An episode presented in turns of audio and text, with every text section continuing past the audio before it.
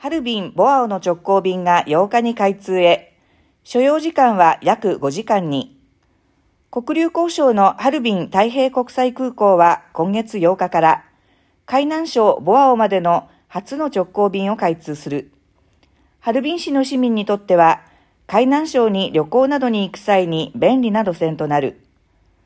同便を就航するのは東方航空でエアバス A320 型機が投入される。1日1往復で便名は MU6655 と MU6656。具体的には、午前9時35分にハルビンを出発し、午後2時45分にボアオに到着。その後、午後3時55分にボアオを出発し、夜9時5分にはハルビンに到着することになる。ハルビン・ボアオを結ぶ直行便はこれまでなく、乗り継ぎが必要だったため、最速でも7時間以上かかっていた。